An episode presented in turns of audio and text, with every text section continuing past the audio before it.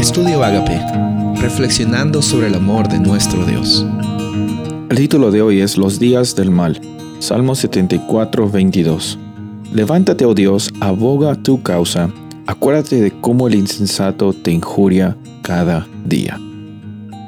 El Salmo 74 es un salmo que Asaf escribió y nos muestra aparentemente que sí existe un mundo en el cual hay un conflicto entre el bien y el mal, entre Dios y poderes malignos.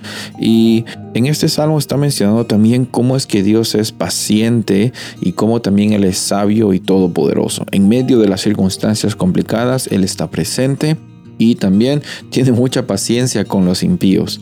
Tiene paciencia porque les da la oportunidad de que ellos decidan, pero en ese proceso que Dios está dando la oportunidad para que todos los seres humanos tomen su decisión, existen lastimosamente también personas que son atacadas injustamente que son eh, traicionadas, que son eh, violentadas, que son eh, tratados como si fueran menos que otras personas. Y en ese proceso pues vienen las preguntas, ¿por qué es que Dios deja que esto suceda así?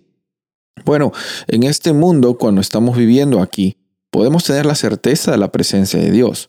También podemos tener la certeza de que tenemos un presente y un futuro con abundancia y con esperanza. Lo que no sabemos, sin embargo, es qué es lo que va a pasar con nuestro inmediato futuro.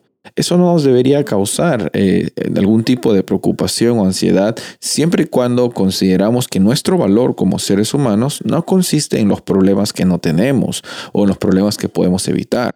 Si tu vida es solo una vida en la cual estás tratando de evitar mal o problemas o miedo, no vas a poder salir de tu casa en ningún momento. No vas a poder eh, tener ningún tipo de actividad afuera o incluso en tu casa tú puedes estar eh, eh, no teniendo toda la seguridad del mundo. La única seguridad en tu corazón es la que Jesús provee para ti. La única seguridad es saber de que en medio de un mundo de maldad, Dios está contigo en cada momento. Ahora, va a haber un momento también en el que el bien va a ser vindicado, en que Dios va a manifestarse y va a decir, bueno, hasta aquí ya se acabaron las injusticias.